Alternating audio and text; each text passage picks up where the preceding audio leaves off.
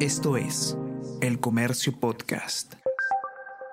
Hola a todos, ¿qué tal? ¿Cómo están? Espero que estén comenzando su semana de manera excelente. Yo soy Ariana Lira y hoy tenemos que hablar sobre una denuncia constitucional al presidente Pedro Castillo, porque eh, el día de hoy se va a sustentar en el Congreso de la República el informe final de la denuncia constitucional contra Castillo por presunta traición a la patria. Esto luego de que eh, a comienzos de año el mandatario dijera en una entrevista con un medio extranjero que el Perú le consultaría al pueblo sobre la salida al mar por parte de Bolivia. Vamos a conversar sobre todo esto y más a continuación.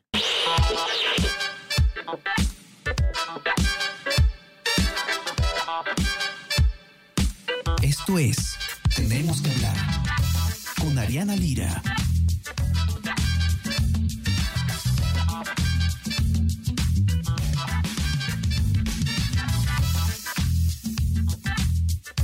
El día de hoy hay movimiento importante en el Congreso de la República, porque se va a sustentar, como comentábamos, eh, un informe sobre la denuncia constitucional contra el presidente. No, esta no es, hay que aclarar, la denuncia constitucional de la que se está hablando mucho estos días, que viene de la fiscal de la Nación, Patricia Benavides. No, esta es una previa que se había interpuesto en el Congreso luego de que el presidente Pedro Castillo, en una eh, entrevista con el periodista mexicano Fernando del Rincón, eh, hablara sobre la posibilidad de darle una salida al mar a Bolivia y de hacer una consulta ciudadana eh, al respecto. Esto fue presentado, me parece que en febrero y recién se está iniciando, digamos, el proceso previamente dicho. Víctor Reyes, periodista de política del comercio, ha escrito el informe y nos va a contar un poco sobre qué es lo que está pasando, qué podemos esperar en esta audiencia. ¿Cómo estás, Víctor? Bienvenido. Hola, Elena, gracias por la invitación. Eh, sí, como, como bien lo decías, eh, esta es una denuncia constitucional que se presentó contra el presidente Castillo en febrero de este año.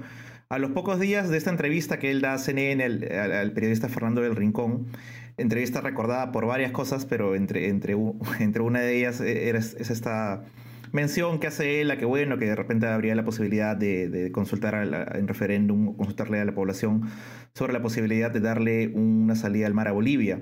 Ahora, eh, se presentó en febrero, ese mismo mes, eh, el Congreso, digamos, la subcomisión de constituciones constitucionales, que es la que ve este tipo de, casos, la declara procedente, y de ahí ha habido un largo proceso para llegar hasta ahora, que es, eh, digamos, la etapa en la que haya ya un informe final que se va a exponer ante la subcomisión y que ahí se hace una recomendación. La recomendación es acusar al presidente por tanto por infracción a la Constitución como por el delito de, traición a la patria. Eso es básicamente lo que se alega, que esa declaración habría sido una traición a la patria, lo cual sería un delito por un lado y por otro lado sería infracción a la Constitución y causal de inhabilitación al presidente por cinco años, lo que, lo que implicaría que el presidente deje el cargo. Eso, tiene, podría tener una consecuencia bastante grave.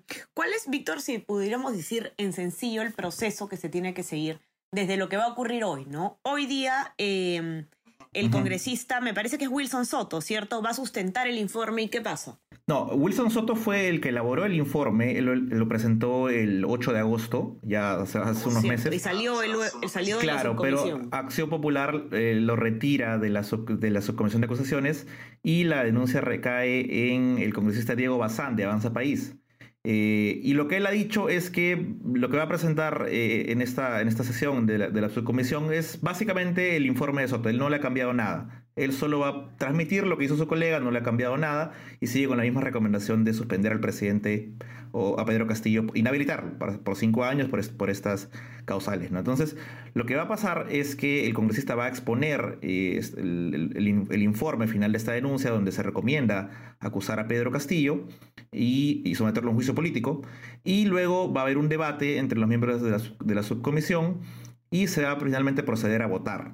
Si se aprueba por mayoría por unanimidad, difícil que sea por unanimidad, pero si se aprueba por mayoría, lo que, lo que debería pasar es que este informe acusatorio se eleve a la Comisión Permanente del Congreso, porque recordemos que la, Subcomisión de Comisiones Constitucionales depende de la Comisión Permanente, como es, el órgano acusador de la Comisión Permanente. Entonces, la Comisión Permanente, que está compuesta por eh, los miembros de la mesa directiva y los voceros de las bancadas, tendría que ratificar eh, la aprobación de, esta denuncia constitucional. Si la ratifica, Ahí recién se, le, se designaría otro grupo más que lleve este caso y lo sustente ante el Pleno, que es, digamos, la, la instancia final, ¿no?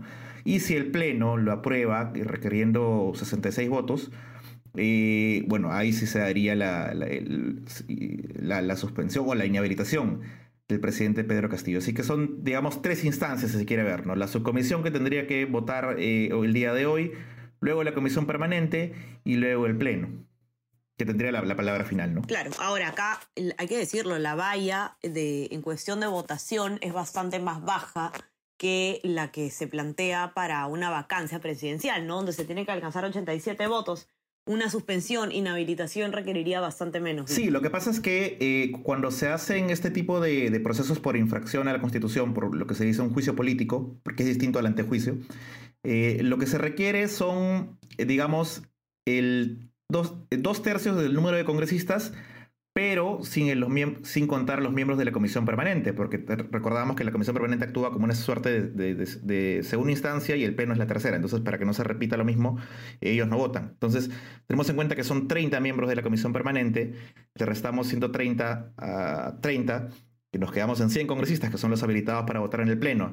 los dos tercios serían 66. Entonces, ese sería, ese sería el número de congresistas requeridos para eh, aprobar, la, en caso se apruebe ¿no? la, acusación contra, contra el presidente Pedro Castillo y dar su inhabilitación por esta acusación de traición a la patria. ¿no? Que, bueno, ciertamente es, una denuncia que, digamos, no, no, ha generado mucho consenso en la misma comunidad jurídica, si esto es realmente traición a la patria, pero sabemos que en el Congreso priman más los aspectos políticos que los aspectos eh, legales, ¿no? Así es, es eh, son artículos además de la Constitución que se prestan muchísimo a interpretaciones distintas eh, y finalmente termina siendo pues un juego mucha muñeca política. Hay que tener eh, los ojos puestos entonces en la sesión del día de hoy de la Subcomisión de Acusaciones Constitucionales del Congreso para ver cómo va eh, esta sustentación y ya saben que todo el seguimiento y también este informe de Víctor que estamos eh, comentando lo pueden encontrar en nuestra web elcomercio.p em, y suscríbanse también a nuestras plataformas. Estamos en Spotify y en Apple Podcast para que puedan escuchar todos nuestros podcasts y no se olviden también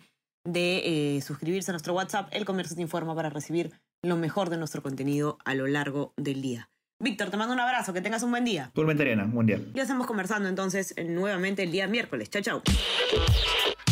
Tenemos que hablar con Ariana Lira.